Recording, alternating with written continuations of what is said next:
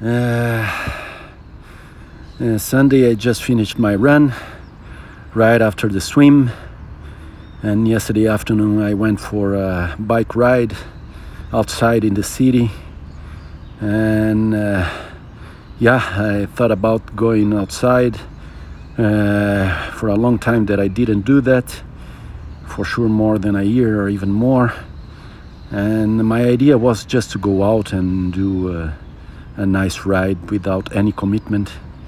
But uh, my mind is is I know it it's the competitive thing. So when I start to ride, I start to see my average speed, and it was a bit below 20 kilometers per hour, and I wanted to go above 20 kilometers per hour. And in the traffic, I had to toss to stop. So I tried to compensate in the uh, quick parts of of of the ride and, uh, then uh, ups and downs and climbing and going down. And uh, at the end I went up to Paulista and then Sumaré. And there's a lot of climbs there towards Pinheiros. And at the end I wanted to do more longer. I did uh, almost 35 kilometers. It was one hour and 40 minutes, and a lot of climbs. At the end, it was my bike ride with the uh, biggest amount of elevation, 600 meters in total.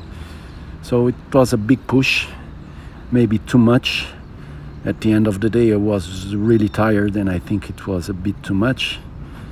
But then, okay, I woke up uh, feeling well, went for my swim, uh, 1500 meters, good swim, and then I just went to the track I did uh, 30 minutes uh, run, started super, super easy, like almost walking, and then uh, speeding up every lap, and ended up with a very strong, solid pace, at least for my, my standard, so around 4 minutes, uh, 40 seconds per kilometer. Sweating a lot, big sweat.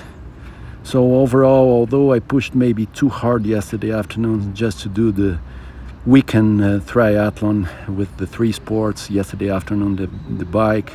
Today, the swim and the run is, is really amazing feeling. Great. I feel great. It was good push. Today, not too much, but ended up sweating a lot. Great feeling. So, uh, keep it up. Uh, looking uh, for at my leg, the recovery. Already, I have the physio scheduled for next Saturday. So great. Uh, keep up with the plan and enjoy the rest of the Sunday.